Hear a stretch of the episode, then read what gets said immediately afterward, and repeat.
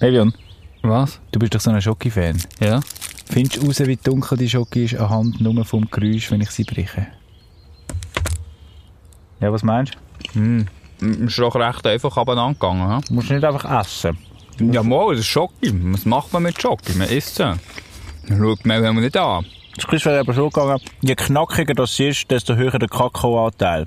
Hm. Hast du gewusst? Mm, aber jetzt bist du ja da am Essen, gar nicht ich. Darum lassen wir jetzt die sexy Stimme, die du einmal redet, erzählen, was wirklich Schoki ausmacht. Mit fast 10 Kilo pro Jahr liegen wir Schweizer deutlich vorne, wenn es um den Schoki-Genuss geht. An zweiter Stelle sind übrigens die Deutschen, gefolgt von Estland. Wir finden, dass es höchste Zeit ist, im Swissmilk Podcast unser aller Lieblingsprodukt so richtig abzufeiern. In den nächsten 20 Minuten geht es nämlich schokitechnisch so richtig zur Sache. Wir gehen in eine kleine, äußerst erfolgreiche Schokimanufaktur schauen, was es braucht, um richtig feine Schoki zu machen. Wir reden mit einem ETH-Professor und Schoki-Expert darüber, was eine gute Schoki ausmacht und wie die Zukunft der Schoki aussieht. Und liefern euch auch noch das möglicherweise perfekteste Schokimilchrezept, das es je gegeben hat. Hast du gerne Schoki? Und wie? Alles, was Schoki schmeckt. Warum? Ja, weil es süß ist, weil es gut ist. Unsere Schoki ist gut. Wir sind doch Weltmeister, oder nicht? Wie oft isst du Schoki? Schon so, weiß nicht, viermal in der Woche so. Aber wenn, dann natürlich am liebsten so zum Dessert. Das ist so der Moment, wo du am meisten Schoki isst. Am meisten. Ja, am Abend. Am Abend? Ja, nicht am Morgen, dann muss man etwas anderes auch nicht süß. Aber am Abend, ja, das ist wichtig. Wir sind ja auch total im Hype jetzt hier in unserem Podcast. Jetzt ist nämlich ein Mann da, der selber Schoki macht. Danke schon vielmals. Ich bin der Kai, ähm, oder auch Herr Taucherli, wie mich viele nennen. Ähm, ich würde sagen, ich bin äh, passionierte Person, die das macht, was er gerne macht und mit dem aufhört, was er nicht mehr gerne macht. Visionär und ein Macher, definitiv kein Denker. Du bist eine total inspirierende Persönlichkeit. Wir haben dich jetzt kennenlernen. Wir sind durch deine Fabrik durchgelaufen. Du bist ein bisschen durch Zufall zum Tauchen gekommen, zu deiner Schoki-Firma. Ja, total. Also, das ist, ähm, äh, ich habe immer etwas mit Schoki, Käse oder Wein machen. Und dann habe ich da ein paar Jungs kennengelernt, die hier im Hinterhof in Zürich Schoki gemacht haben. In einer Garage. In einer LKW-Garage, wo eine kleine Küche reingebaut haben. Und, ähm, dann ist das nicht mehr so gut gelaufen. Es hat sich so richtig Konkurs abzeichnet. Dann habe ich gefunden, hey, weisst was? Ich mache das. Also, wenn das nicht brauchen oder nicht wollen, ich mach's. Und dann habe ich angefangen. Aber eigentlich von, von 0 auf 100, oder? Also du hast bis zu dem Zeitpunkt nicht gewusst, wie man Schoki macht. Nein, ich habe nur Schoki gern gehabt. Milchschoki. Milch und weiße Schoki habe ich sehr gern gehabt. Ein Visionär mit einer speziellen Beziehung zu Schoki. Also erzähl uns mal, was, was ist deine Beziehung zu Schoki? Oder warum liebst du Schoki?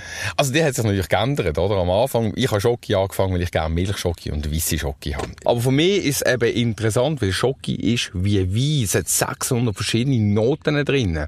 Und da ist ich lieber eine Schoki von Vietnam oder von Peru oder von Afrika unten, wo so kleine Pinto-Bar-Maker eben eine Qualitätsbohnen zeigen, die du auch kannst probieren und wo du auf eine ganz andere sensorische Reise gehst. Bean to Bar, das Ja. ist das, was du da in, der, in dieser Fabrik machst. Du hast uns Genau. vorher schon ein bisschen gezeigt, was du alles für, für extravagante Maschinen hast. Kannst du uns erst mitnehmen auf die Produktionsreise? Wie funktioniert, was wird da, was machen die genau? Wir fangen ein bisschen vorher an, als wo der Chocolatier anfängt. Wir fangen wirklich an beim, beim Bohnen sourcen, also von, welchem, von welcher Farm nehmen wir auch Bohnen, oder? Und dann äh, tun wir die rösten, brechen, schälen, dann äh, verkleinern, vorverkleinern. Also pre-grinden, wo so ein spannender Prozess ist, wo du einfach ein festes Produkt in ein flüssiges verwandelst. Und dann gehst du in, in, also eigentlich in, nochmal in eine zusätzliche Verkleinerung. Das nennt sich dann entweder also im Melangeur, Melangieren, oder in der Kugelmühle, wo du verkleinern, wo du auch die, die Feinheit bekommst, den Schmelz bekommst und dann noch ganchieren. Also, du hast die Bohnen von ganz verschiedenen Bauern aus der ganzen Welt und die tust du da in deiner Fabrik verkleinern und eigentlich zu Schoki herstellen. Ganz genau, ja. Das ist Bean to Bar. Das ist Binderbar. Und jetzt sind wir immer noch nicht beim Schokolatier. Ich wollte sagen, das ist ein Prozess vorher und jetzt kommt eigentlich sag jetzt mal, das Bild, das jeder hat, der mit dem weißen Hütli und dem schönen Kittel von, von Lind oder woher jetzt, der kommt eigentlich erst jetzt ins Spiel. Also ich, ich sag dir eins, die Romantik geht schon bei uns verloren. also die Romantik, die hier auf dem Plakat gezeigt wird, die haben nicht einmal mehr. Also, das, Also das passiert gar nicht. nein, das ist eine Maschine. Aha, das ist eine nur Maschine. Werbung. Oh, oh nein. Das nennt man heutzutage Verschwörungstheorie. nein, Spaß. Ah, Aber was, äh, was, was macht denn der Schokolade? Du bist ja in dem Fall auch Schokoladier, weil nachher geht es ja dann weiter. Ja, Also, das ist eine sch- schwierige Sache. Also, ich bin kein Schokoladier, ich bin kein Schokischmelzer, ich bin Chocolate Maker, ich mache Schoki. Okay. Äh, Schok und ich bin kein Schokoladier, weil ich keine Praline mache. Ich habe keine Praline, ich habe keine Ahnung. Da macht jeder super Praline, ich habe keine Ahnung. Du machst einfach die macht. gute alte Tafel Schoki. Ich mache einfach einen Schoki. Genau. Aber ab dort, ab dem Melangeur, Richtig. dort würdest du jetzt dann nochmal die Jockey schmelzen und abfüllen, in die Formen kühlen, verpacken. Das ist eigentlich der Prozess, den eigentlich ab dort der Confiseur würde machen Nebst dass er eben genau. noch andere Kreationen macht, wie. Praline oder was auch immer. Oder das Kunstwerk. Oder Genau. eben, wir mischen natürlich auch noch etwas in den Jockey rein. Wir haben ja die zum Beispiel in den Pop Rocks, die klopft im Maul innen, oder? Mhm. Mit grössten Rapskernen, oder? Ganz freakig, oder? Jetzt haben wir gerade eine gemacht, eine Limited Edition mit einem gefriertrockneten Joghurt. Was sind so die grössten Schwierigkeiten beim, beim Schokimachen per se? Was ist so der, der, der, magisch schwierige Moment? Es gibt zwei, drei Punkte. Der eine Punkt, den hast du nicht unter Kontrolle, das ist die Fermentation, was der Bauer macht. Und dort haben wir natürlich bei gewissen Bauern sogar Kontrolle über die Fermentation. Ähm, und dann ist ganz klar das Rösten. Das Rösten ist wirklich das A und so. Da kannst du die beste Bohnen, äh, beste Bohnen zerstören. Oder das Beste auch also rausholen. zu heiß oder, oder zu wenig oder... Genau, oder zu lang oder zu kurz. Nicht nur ähm, heiß und nicht heiß, sondern wirklich auch lang oder kurz. Und dann ähm, kommt natürlich noch ähm, das Conchieren, wie man es so schön nennt in der Schweiz. Oder? Was heisst das? Das Conchieren ist eigentlich nichts anderes als Luft in die Massen hineinzubekommen und ähm, mit Hitze spielen, dass du noch Säuren noch kannst rausholen kannst, dass du die Jockey-cremiger machst und blablabla. Du hast jetzt eine Milch, also nein, du hast eine Schoki, die aussieht wie Milchschoki, aber wo keine Milchschoki ist. Du Mhm. Genau. machst aber auch Milchschoki. Ja. Wo in diesem ganzen Prozess kommt jetzt die Milch dazu? Ja, das ist eine Frage, gell? Das kommt ein Melangeur oder eine Kugelmühle dazu. Und jetzt ist die Frage an euch. Oh, Achtung. Gehen wir Milch drin? Ah, mit, dem- mit dem schönen, mit dem Milch, Ja, mit dem ganz genau, Rand. ganz Also wenn du, wenn du genau. Mir vorgestellt, das habe ich mir vorgestellt, dass Ja, du beim jetzt- hin, go Milch, ins Milchkessel, ins Milchkessel gehst, füllen und dann dass du so in, die, in, die, in den Schokitopf hineinrührst. Nein, ja, ga- ganz klar. Aber du- ich- Auch die Romantik zerstöre ich man euch jetzt sagen, aber gerade. weißt du, du hast ja uns so eine Schokitafel Ja. gegeben. Und das ist eine Milchschoki. Ja. Äh, Beta Zeta heisst die. Ja. Jetzt, jetzt kann ich natürlich schauen, da steht Vollmilchpulver. Ah, also, kommt also schon nicht beim flüssige Milch drin. Nein, geht gar nicht. Also, die, äh, es gibt ja so eine blaue Tafel, wo Schoki und Milch drin läuft. Ja, genau. Ähm, nenne jetzt den Hersteller nicht. Sehr idyllisch. Sehr idyllisch. Und ähm, daher haben ich, sehr viele Leute ähm, die Meinung, dass Milch reinkommt, oder? Also das stimmt Und wenn nicht, du erzählst, dass du Milchpulver reingehst, dann bist du fast der Böse, oder? Bist aber nicht, ähm, weil das ist, ähm, mit, du, Flüssigkeit und Schoki, also wegen dem Fett, vertreibt sich nicht zusammen, Mhm. oder? Also du bist gezwungen, Milchpulver reinzugehen. Was ist denn der grosse Unterschied zwischen der hellen und der dunklen Schoki? Ja, einfach, dass sie keine Milch hat. Ah, die dunkel. Also ja, und einfach, meistens ein bisschen weniger Zucker als Milchschoki. Ich kann jetzt von mir reden. Ich habe mir irgendwie während Corona angewandt, immer zum Kaffee ein Häuseli Schoki zu nehmen. Das ist aber bescheiden. Die Frage ist, kann man das noch, ein Häuseli? ja, ich muss auch auf meine Linie schauen. ah, das Gefühl. Nein, aber, aber zu was kannst du es sonst noch? Also du hast vorhin gesagt, du hast gerne Käse, du hast gerne Wein. Passt Jockey zu Wein? Ja, das ist ein bisschen ein gesuchtes, ähm, ein gesuchtes T- Topic. Also ich finde, Schoki und Wein passt überhaupt nicht zusammen, schon nur wegen dem Tannin, wo der Wein hat. Oder? Genau. Aber was geil ist, ähm, ist zum Beispiel ähm, Schoki und Bier. Da gibt's ähm, Sobre, Sobremesa, wo geile Kurs macht mit Schoki und Bier. Oder zum Beispiel hochprozentige Schoki mit Whisky oder Rum. Mega geil. Beim Wein sagt man ja so, musst es degustieren. Mhm. Gibt es bei Schoki auch, dass Ja. du so und so lang auf dem und da und es noch bisschen musst gurgeln oder so, was ich mir bei Schoki schwierig vorstelle, aber... Ich schaff das. Nein. Also, du hast vollkommen recht. Also, du kannst Schoki, du hast, also, jeder sagt natürlich etwas anderes, oder? Und Jeder hat eine andere Theorie. Für mich ist es am besten, wenn ich Jockey zweimal verbisse, dann lässt verschmelzen, hebst die Nase zu, lässt es ein bisschen aufgehen und dann tust du aus der Nase rausblasen. Weil dann geht das Aroma hinten im Gaumen richtig auf. Mega geil, das musst du wirklich Ja, ich würde sagen, jetzt muss ich mal ausprobieren, meine Ja. Schoki so zu essen. Kennst du überhaupt jemanden, der nicht gerne Schoki hat? Ja, es gibt immer ab und zu wieder Leute, die Schoki nicht gerne haben. Wahnsinn, was sagst du denn denen? Ja, mein Beileid. Nora ist unterwegs für uns mit einem kleinen Schoki-Quiz auf der Straße von der Schweiz. Ähm, sie hat niemanden angetroffen, der nicht gerne Schoki hat. Hey Flo, ciao, freut mich. Hallo, wie heisst du? Ich bin Nora. Freut mich. Du machst mit mir ein Schoki-Quiz, weil du hast unglaublich gern Schoki, stimmt's? Das ist so, ja. Bist du ready? Jo, In welchem Jahr ist die Milchschoki erfunden worden? schwierig. Ich weiss nicht, ähm, 1920 1920?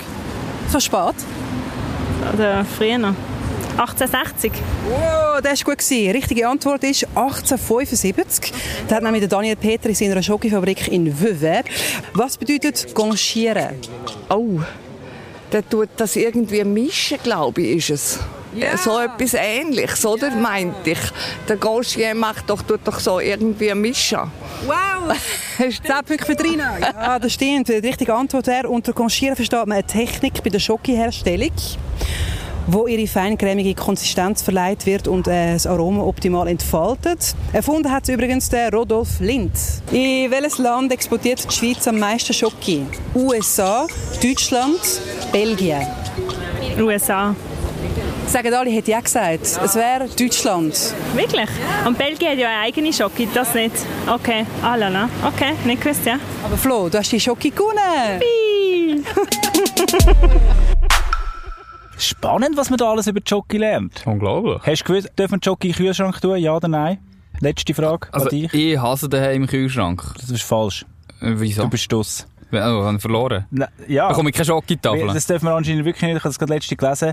Äh, der Zucker tut sich auskristallisieren und der Geschmack nimmt ab im Kühlschrank. So, wieder etwas gelernt. Ich finde es gleich fein. Schoki lieber um einen dunklen, kühlen Ort bei 20 Grad irgendwo aufbewahren. Oder im Bauch. Dort ist am besten. Bei unserem nächsten Gast ist bestimmt auch schon die ein oder andere Schokitafel im Bauch gelandet. Er ist der Dr. Professor Erich Josef Windhab von der ETH und er ist offizieller Schoki-Expert. Hallo zusammen, mein Name ist Erich Windhab. Ich bin ordentlicher Professor hier an der ETH Zürich und stehe dem Laboratorium für Lebensmittelverfahrenstechnik vor, wo ingenieurtechnische Forschung für den Bereich der Lebensmittel gemacht wird. Die ETH ist ja auch bekannt dafür, oder, dass man immer wieder mal neue Wege geht und Forschungen betreibt und so. Man hat aber ein sehr ursprüngliches Produkt eigentlich für Schoki über Kakaobohnen. Was sind denn die Herausforderungen? Jetzt vor allem auch mit dem Begriff von der Nachhaltigkeit beim Einkauf von der bestmöglichen Kakaobohnen oder dem Pulver. Wenn man es bestmöglich haben will, dann ist natürlich sinnvoll, einen direkten Kontakt zu den Erzeugerländern zu haben, um dort die Qualität beginnend bei der Ernte, den Ernteverfahren und so weiter schon mit auf dem Schirm zu haben. Ansonsten ist man darauf angewiesen, auf dem Rotterdamer Markt das einzukaufen, was da gerade angeboten wird. Und das ist nicht im, immer, sage ich mal, die bestkontrollierte Ware. Und insofern haben viele Schweizer Firmen, äh, andere gute Schokoladenhersteller natürlich direkte Kontakte zu den Erzeugerländern. Aber wie ist denn das als, als Konsumentin, als Konsument? Wie kann ich denn schauen, dass der Kakao, wo in der Schoki steckt, möglichst eben nachhaltig produziert worden ist? Ja, eben Nachhaltigkeit ist natürlich eine Frage des Überblickens der gesamten Wertschöpfungskette. Ne? Weil wenn da ein faules Ei dabei ist, sozusagen, das man nicht kontrollieren kann, dann kann dort die Nachhaltigkeit auf der Strecke bleiben.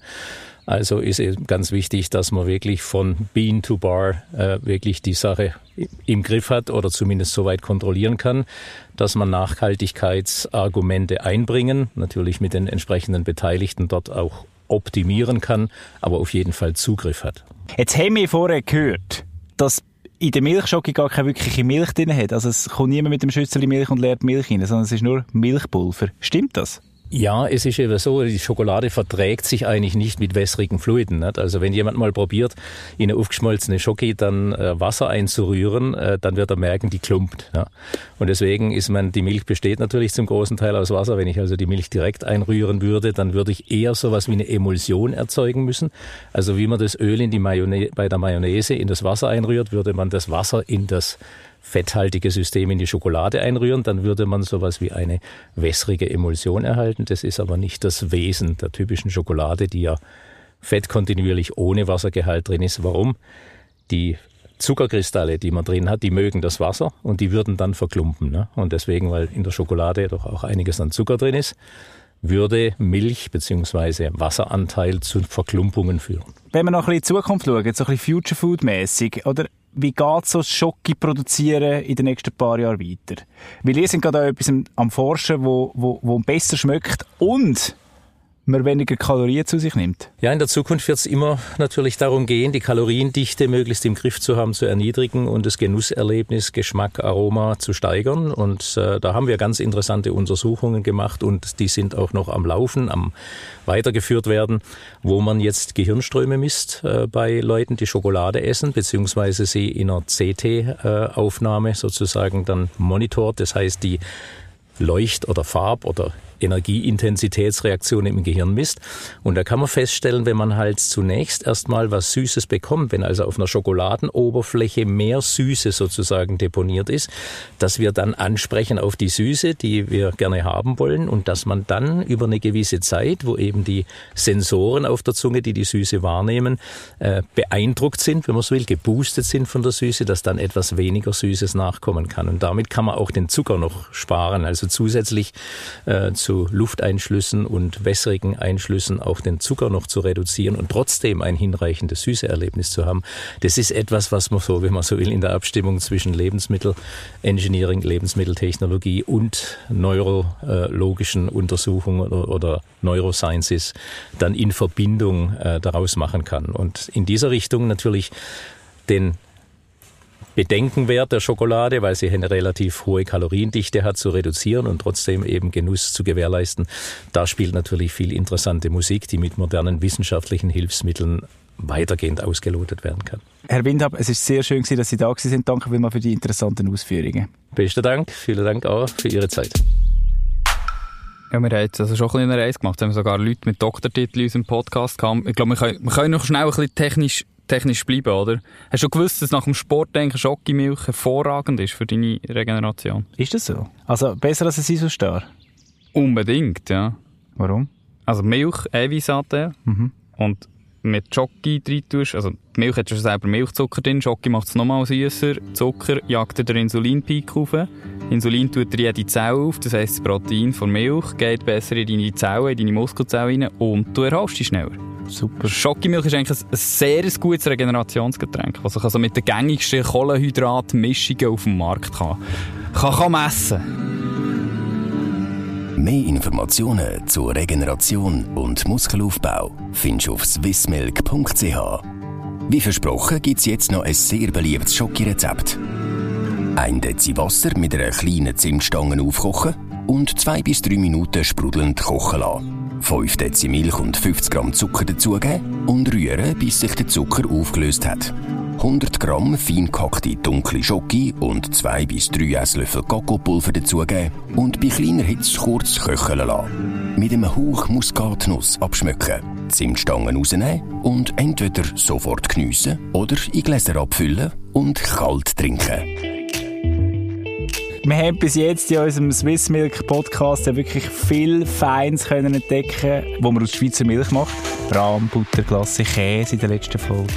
Mm, das ist ja auch ein bisschen aber heute bin ich entlöhnt worden mit Jockey. Aber wir sind uns glaube einig, wer Süßes liebt, der kommt nicht um die Milchschoki herum. Geht's nicht?